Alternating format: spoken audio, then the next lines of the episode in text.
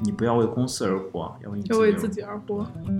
工作的机会变少了吗？还是说这一代的学生追求的不太一样？不仅仅要放在城市现代化的一个建设中，广阔天地大有作为。Hello，大家好，欢迎来到一日方锋。欢迎，本期我是职场打工人老吴，我是薯条。这一看就是职场老薯条，这油炸的。老油条。那首先来介绍你介绍你你的工作吧。我现在是一个音效设计师。这个上期有讲过呀。你想听我回答是工作经历，还是说什么？就是你当时为什么选择音效设计师这个工作？我其实不是我选择这个这个岗位，是被这个职业选择了。哦，就被历史的车轮就 带动，就因为我上一份工作本来其实还是跟音乐相关的，因为我专业是学这个的。结果入职之后发现它是一个音效设计师的岗位，就必须要上了。然后我那个九个月的工作经历就全部都是音效设计师。我在后来找下一份工作的时候，肯定就选择比较贴合自己工作经历的一个岗位来找。然后现在就变成了一个音效设计师。那其实对音效设计师这个工作，就像我们这种门外汉，真的是一无所知。对，因为我对音效的理 解可能就是，就游戏里边，比如说那个人的，就是你们技能吗？啊，对。音效设计师不一定只是游戏里边，应该很多场景都会用到这个对音效。影视啊什么的。嗯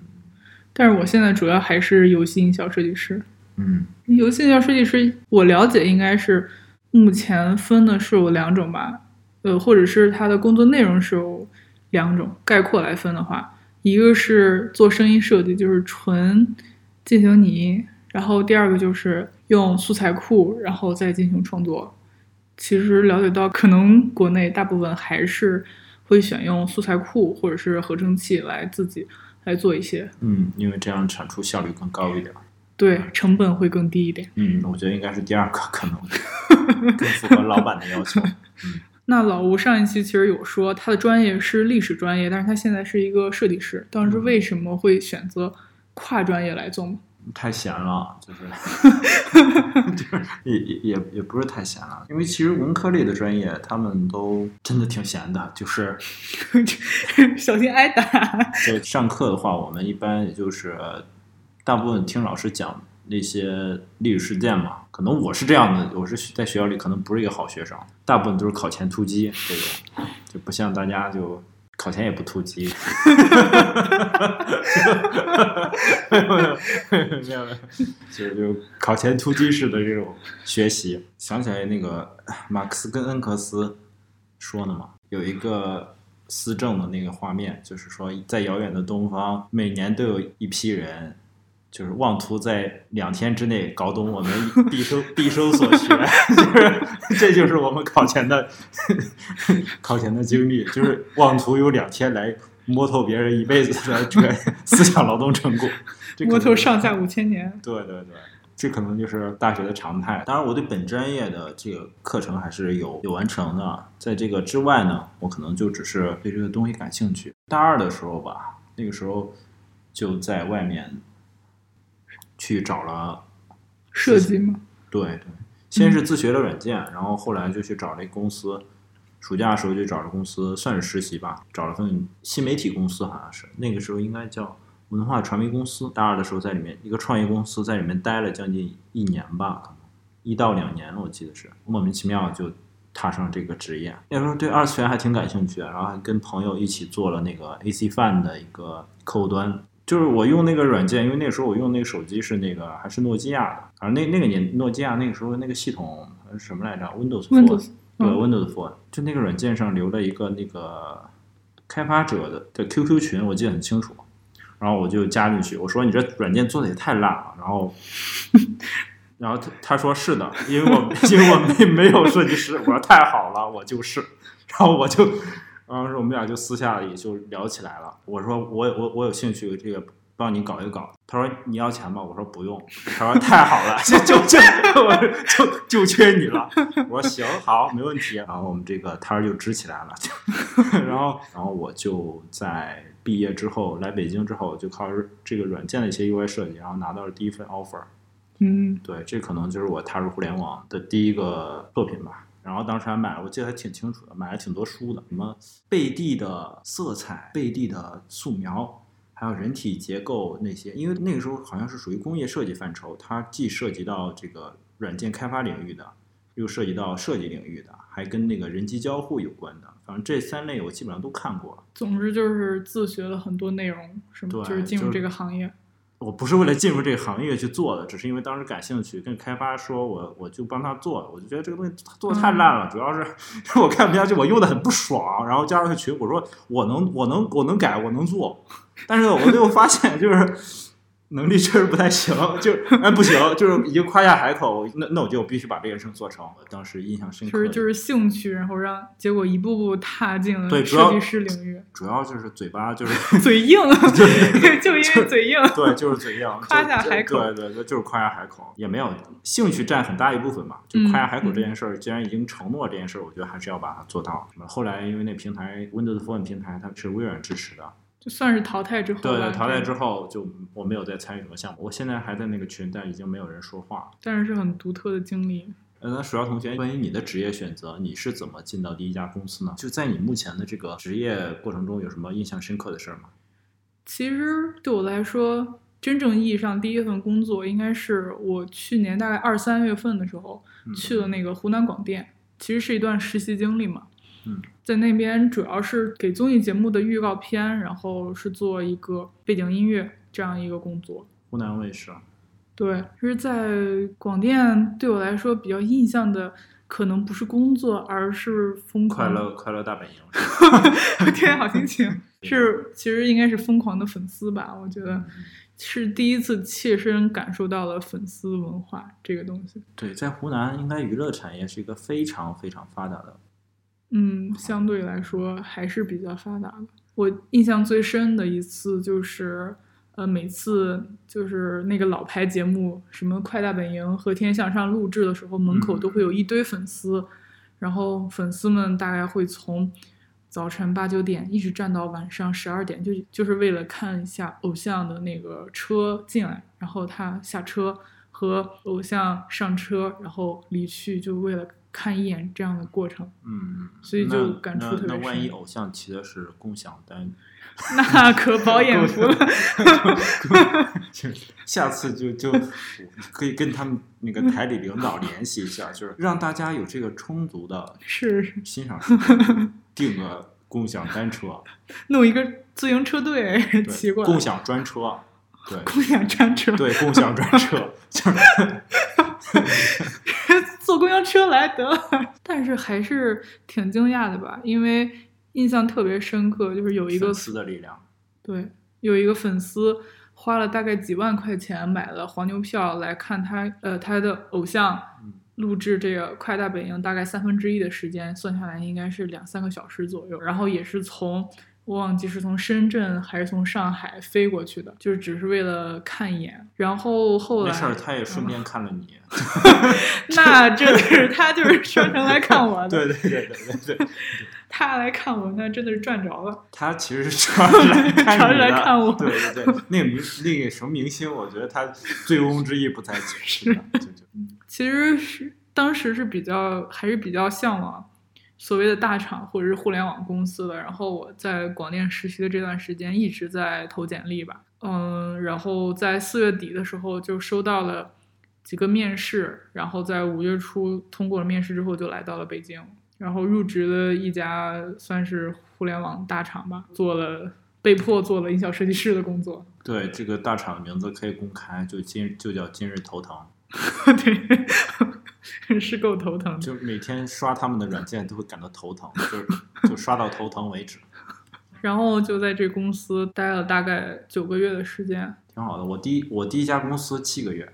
七个月，对对对，但是那个七个月真的是史上最高强度的，我到现在为止都挺难以想象我在那个第一家公司那个强度有多大。我那九个月也很那家那家公。司是三级门户，可能就是互联啊网古早时代的一个公司。我当时我记得我对那个 leader 是一个清华的一个硕士，是我们那个呃嗯项目主管，然后他对我们的要求都非常严格。然后我做我当时做那个设计的时候，其实全平台的各种兼容性全部全部做完了，因为当时也看了很多书嘛，在做的时候包括设计，包括人机交互什么都大概看了一下。在做的时候，其实在我的作品里边，其实不仅仅只有手机端一个，就移动平台的，包括那个 PC 平台的，就包括我现在对对现在这个行业的认识也是，就是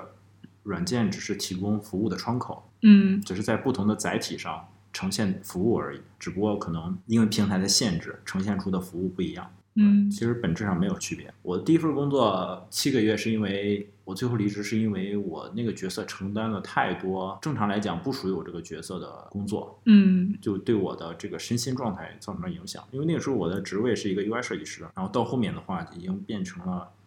产品设计师。因为现在是有这产品设计师这个职位，但那个时候是没有。是产品经理吗？算是不不不，我们有产品经理，然后只有一个 UI 设计师，其实中间差了一个叫交互设计师。啊，对是，就那个时候我们那公司的状态是北京的一个分部吧，可能承担的这个压力也比较大。嗯，这个如果是一个软件的还还好，我那个时候是四个软件并行，哦，我的天啊，我们就将近六个开发，然后我一个设计四款软件，就那时候压力特别大。那个时候我我我对这个行业其实都是全靠自学嘛，就很多东西其实理论基础包括那个实战经验也没有特别丰富。现在的我去做的话，当然我觉得一点问题都没有，但可能当时我刚毕业吧，然后去做的话压力非常大。最后我七个月之后，我觉得我成长的也差不多，然后另一个主要还是我因为你的付出跟收收益比有点低了。所以说你第一次离职的原因，其实还是就是工作量过大，就是你的投入加班太投入跟产出有嗯点儿不太成正比，就是你的明白一方面是你的薪资待遇，另一方面是你的这个时间精力。那鼠标同学就关于离职，你是为什么离开上一家公司？近日头疼。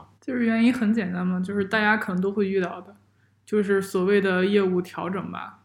当时整个行业已经进入了一个比较低迷的阶段，你那个时候是二零就是去年去年年底的时候，二零二一年是吧？所以说对我来说，最好的办法就是迅速的寻找下一份工作，而不是等待。当时就开始准备作品，然后投递简历嘛。其实选择这一份工作也是，可能放在现在来想是意料之外的，因为当时嗯手头有很多别的 offer，就是好像对比起来都还不错的。一个是 音乐的一个运营的岗位，然后另一个是一家游戏公司的音效设计师的岗位，还有一个就是现在的这个这个 offer，然后最终还是选择来到这儿。就为什么会来到这儿？第一个是因为运营那份工作是在广州，然后有一个距离上的考量，然后第二个是这份工作给我的自由度很高吧，就是能让我钱多。也没有多很多了，对对是是钱多钱多。没有没有多没有多，就是能给我自由度很高，就是我可以，就是能决定更多的内容吧，就不像是有更多的时间可以用来做自己的事情，是吧？或者是自己能够安排。嗯，这是一方面，另一方面其实是因为之前都是，呃，上游给我什么需求我就去做嗯。他判断好之后给我，然后我就按照他的呃要求来做，然后再再拿回去。其实少了一些自己的思考，我觉得可能。真好，我我从来我到第一家公司到现在为止，我从来没有是给我这样的需求。我遇到的所有的需求全部都是因为不一样的嘛概念，当时是一个流水线，当时我们整个业务就有几千人，我只是几千人、几万人中的 沧海一粟，所以说一个标准化流程对于公司来说是效率最高的。明白明白。嗯，这肯定是这样子的。然后这家公司，嗯，就是会给我的自由度就会就会很高，就是可创造性会高一点点。嗯，那你第一份工作结束完之后去做了什么呢？超级爽，就是我拥有了差不多接近一个月的假期，一个月是吧？不到一个月吧。第一份工作实在是太密集了。刚进入刚进入那家公司的时候，正好赶上我的毕业答辩，然后返校和毕业典礼，也没有也没有休息，就一直在一个工作状态，然后也是非常的忙，然后每天最早走也要十一二点左右了。结束了第一份工作，然后到第二份工作的入职的间隙，然后我就先去了杭州找我大学室友待了一段时间，嗯，然后也跟大学的老师，然后一起吃了饭，开开心心的玩了一段时间，然后我又回家待了一段时间，回到了放寒假的那种日子，就每天跟爸妈一起吃吃饭，然后去跟姥姥姥爷喝喝茶什么的，然后就入职了。然后我入职这家公司的第一天，我的入职日那天去团建了，然后我就直接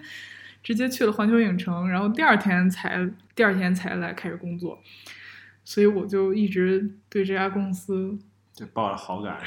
对对对就其实如果这样说的话，大家年轻的时候都一样。我离职当时我纠结三个月，这么爽。没你想的那么我我。当时考虑的可多了，我想我一定要，我得在我下一份工工作入职之前把社保续上，然后就我都我当时就我当时就没想那么多，我觉得干的不爽我就走了，哎，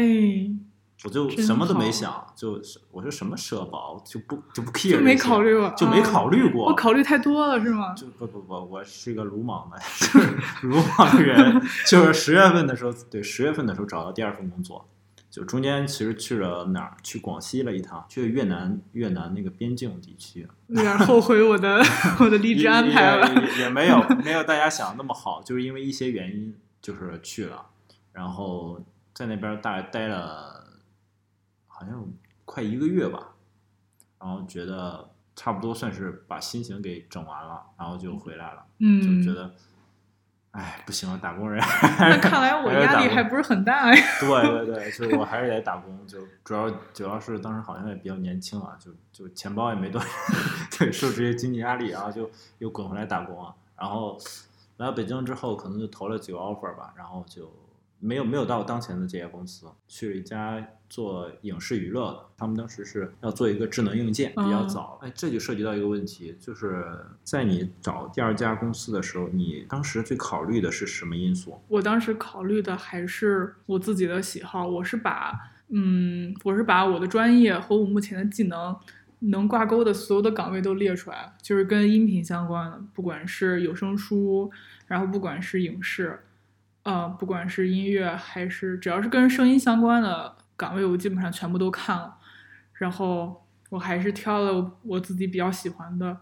差不多两三个方向吧，一个是一个是音乐运营岗位，然后第二个是制作的岗位，然后一部分是音效设计，然后一部分就是音乐制作，差不多就是投了这两个方向，然后准备了两份简历，准备了两份的面试的内容，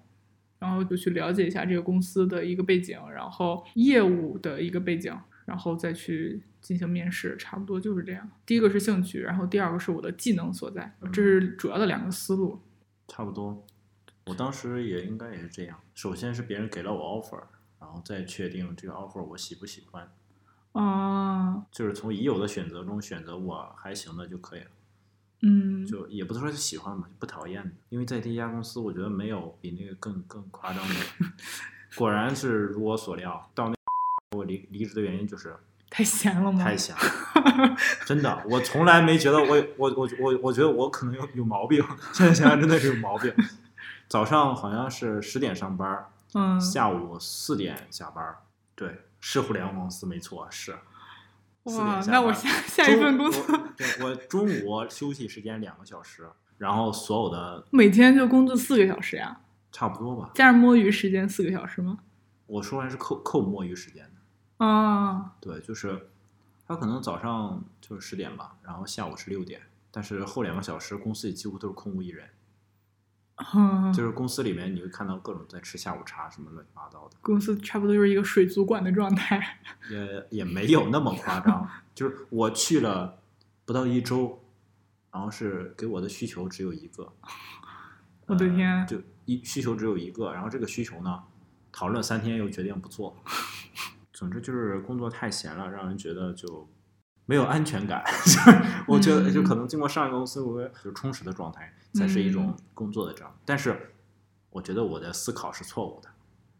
就是有些痛苦是没有必要的。就年轻人，我就我现在很很喜欢 B 站上或者现在年轻人流行的一句话叫“吃苦是没有必要的”，就非必要不吃苦。我现在觉得就是这句话，因为你吃苦没有这个相对应的收益的话，我觉得大部分的这个吃苦其实是没有必要的。但是就是因为那两周之内，我突然收到就是拿到现在公司的 offer，因为当时觉得这个公司 title 还可以，就随便投了一下。嗯因为我觉得就以我的这个水平应该不太能能进，但是没想到进了，然然后碰到现当当前这个 leader，啊，当时就聊了一下，感觉还行，因为他当时要做海外业务，然后我第一家公司所有的业务都完全非常非常匹配，他们也要做阅读工具，然后是之前我第一家公司全部是做工具类产品的，就是非常的就简经历非常的符合。而且主要项目经历又多，嗯 同时四五个软件全部都是工具。第一家公司就是给我特别多的这种精神上的或者叫被动型的技能吧。总之，就让你变成了一个非常优质的人力资源，是吗？对，人力干电池，就不停的就是放电。那暑霞同学在你毕业的时候，你是就直接就想来工作，还是其实当时有其他的选择？当时其实第一个选项是考研，然后当时出来之后成绩不是非常理想，所以在那一周就直接决定开始投简历了，先去投了实习，然后就去了广电，就是这样一个状况。我不知道现在年轻人其实跟我们那会儿的求职观念是不是有什么变化？呃，其实好像跟我差不多大的朋友们生活在一个飞速发展的时代，但好像反而比起七零后、八零后，他们是追求不稳定的。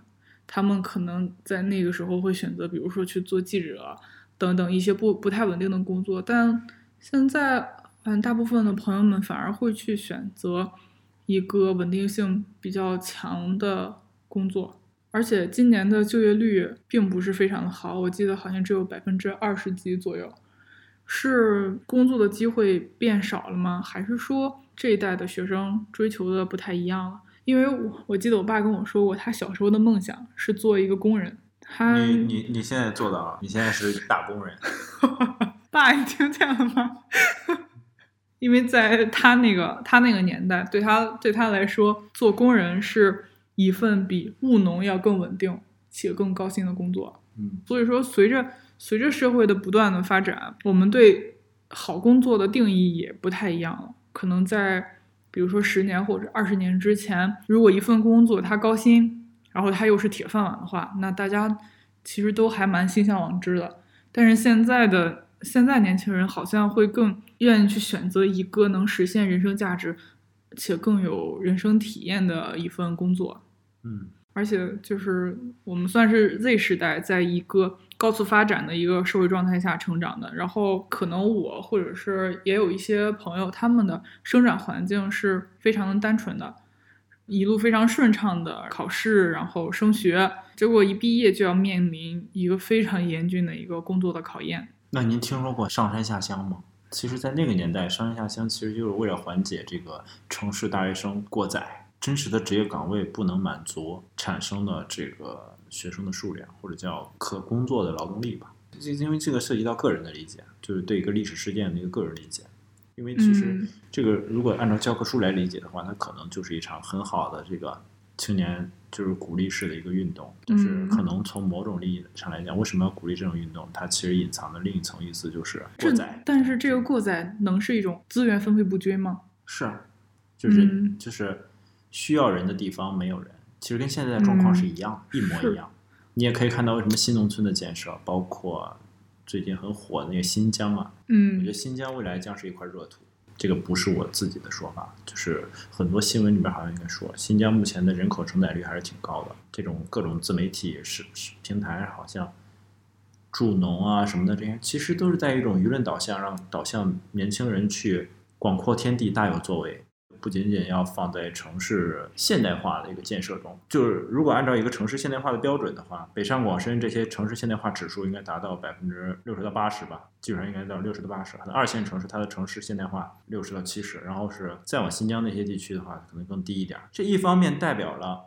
他们的城市化很高，另一方面其实也间接代表了就是他们的上升空间、可成长空间，就这些大对比较小了，就没有嗯所谓的机会。什么叫机会？机会可能就是这些成长空间。嗯，对，所以最后结果走向就是去肥增瘦呗。你要嗯叫去肥增瘦也好，就是所以说，我觉得很大多数公司他们就就是他可能都把大家当做一个消耗品。如果是我作为职场人，我更希望自己是一个耐用品。虽然我们知道嗯我，因为我的一生可能就从一到一百年，我也是一个商品。按照资本主义的定义的话，我也是个商品，我也有我自己的使用，就像一个面包一样。一个面包可能只有一周的保鲜期，那我的保鲜期可能只有一到一百年。那么最佳使用时间可能就是大约是在十六到四十五吧。如果我运动健身的话，可能会到五十五。嗯当然，这个这个话真的是太物物化一个人了。但是在这样一个时代下，我觉得 这样物化的一个量，因为大家都对量化有个极致的追求，好像一件事情如果不能被量化，它好像就没有价值。但很多事情其实是不能被量化的。就是在我的角度来看来说，不是让自己单一的为一份工作一直去效力，而是让自己变得丰富一些，嗯，我觉得可能是你不要为公司而活，要为你要为自自己而活对。嗯，是。就是公司是你生命中的某个阶段的产物，就是你们两个目标一致。比如说你这个阶段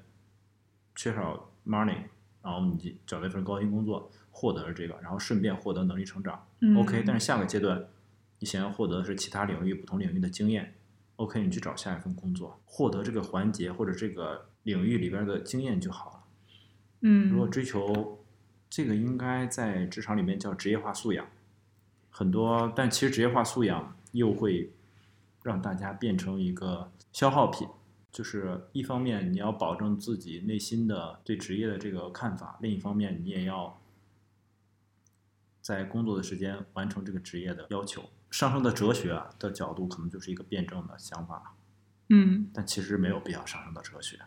你刚刚说这些，其实让我想到，就是现在的年轻人被赋予了太多的、太多的社会评价吧，其实是用这样的一种方式，嗯，在后面追逐着、追逐着年轻人。每一代的年轻人都会有上一代的人的看法。其实我很不喜欢的一个观点就是，你在什么年纪就要做什么样的事情。那是嗯因为你现在处在这个，你确实是有那个周期的，但是一旦超过这个周期之后，你再想做一些事情，确实不太能够。对，这是一个考虑，所以说，因为有这个考虑在，我常常就会想，我可以休息一下吗？当然可以休息啊，但是我又会考虑到另一个，就是我休息的这段时间会不会成为我进入下一份工作的一个阻碍？就是这是要看你如何定义职业了。我对职业的看法可能是，我觉得职业是就是获取社会资源的一种手段而已，它不是你人生的全部。嗯因为人这一辈子可能从生老病死，包括你的衣食住行，你都会有一堆的问题需要去解决。那么解决这些问题，你就需要一些资源。本身你是需要资源的，但是这些资源必须要通过社会交换和社会关系来进行。所以说，你是肯定需要职业的。其实我工作这一年来，或者是说从升学到大学，然后到毕业到现在，好像是一直都处于一个没有梦想和没有动力的状态。这是这个年代或者这个时代人的通病，还是只有你？你觉得只有你会？我不知道，因为我之前好像跟你说过，我我我不知道我想做什么，所以才在一直探索。嗯，到现在还是持续探索中。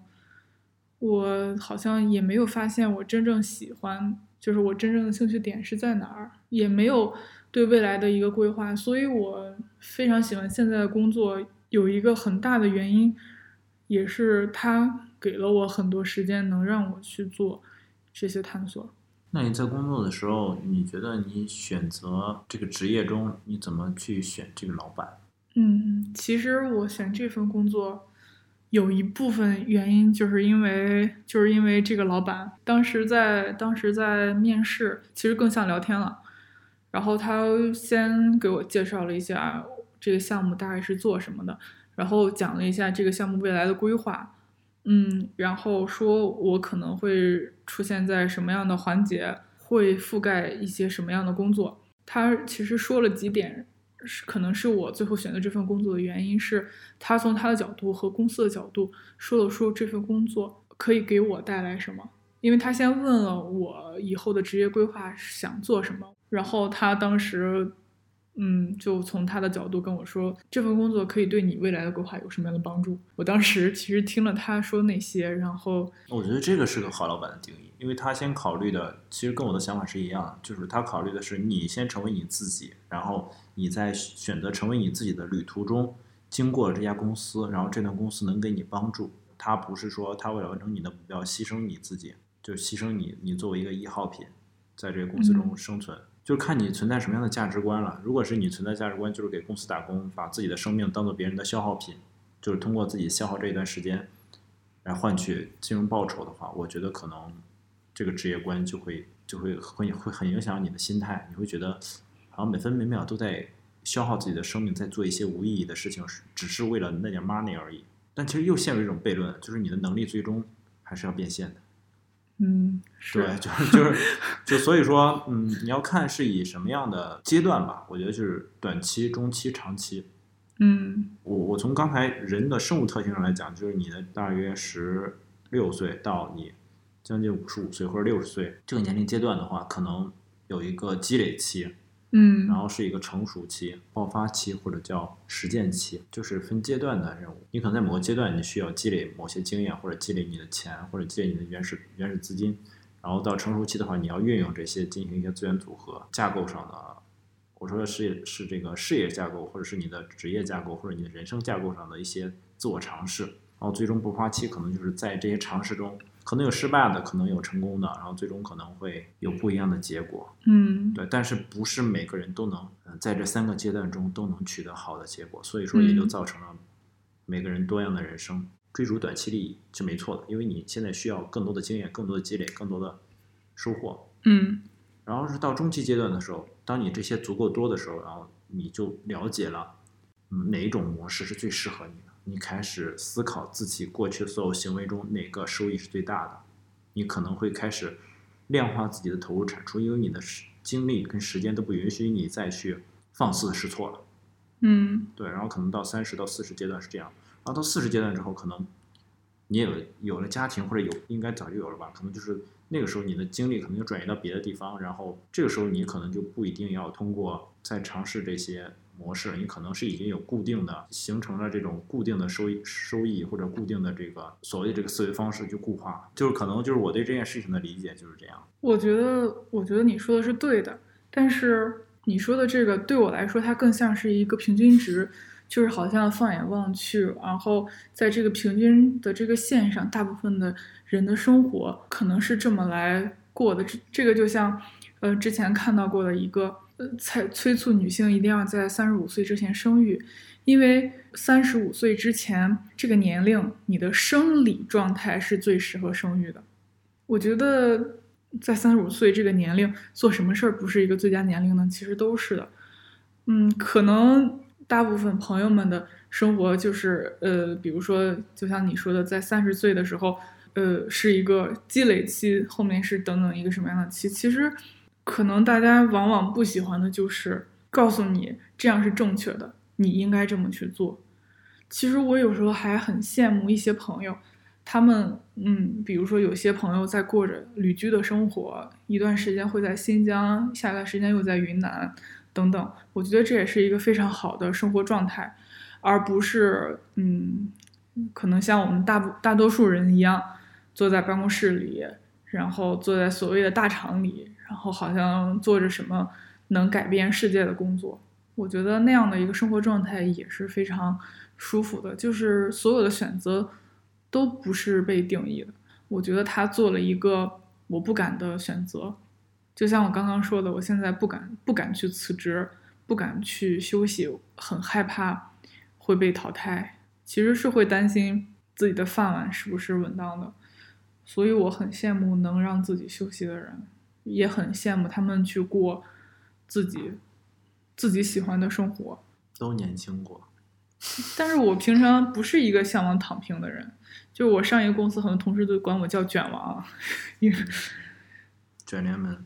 是就可能越卷反而会更羡慕自由的生活嘛。嗯，我也不知道。其实你是在沉浸在努力的成果之中吧？我觉得就是围城，就这、嗯这件事情，其实我觉得没有必要，就是嗯上升到很高的高度。但是我觉得抒发的这个情绪是每个人在当下这个时刻可能应该有的，或者其实没有高度吧，我只是希望大家能去做出自己喜欢的选择，因为在一个能去选择的年纪，去体验不一样的生活吧。放在以后可能会有一些社会关系上的束缚，就没办法去做自己想做的事情了。但我还是不敢，所以我挺羡慕的，只能这么说。嗯，有一种悖论就在于，如果你不去尝试，怎么知道自己喜欢？嗯，也是。那我努努力。其 实其实，在我们的那个大纲里，我还写了，就是在工作中应该追求什么。其实我对这一块儿这一块儿的一些看法，还是跟你认识之后你给我的，听到了一些你的分享，就对我以后的职业规划做了一些改变。就比如说刚认识你那会儿，应该是三月份左右吧。其实那个时候我真的还沉浸在考研失败的阴影里，即使已经一年了，我在那个时候还在还在想，我是不是要二战去读一个研究生。但是我其实一直都在纠结。那个时候的我想的是，我现在，我现在工作就可能还可以。那个时候的想法是，我觉得辞职去读研不划算。其实这是一个非常、非常、非常、非常对非常功利的、非常功利的一个一个想法。我自己也承认。但是我后面确实没有选择辞职去读研，其实是因为读研到底是手段还是目标？不是手段还是目的？读研到底是手段还是目的？这其实也是我在工作中大多时候思考的问题。我现在到底做的这个东西，它到底是手段还是目的？就比如说我辛苦的加班，它到底是手段，是我获取这些社会资源的手段，还是我的本质就是为了社获取社会资源，职业也只是手段？这可能就是我思考的问题。就是所有的到底是过程还是结果？你追逐的到底是什么？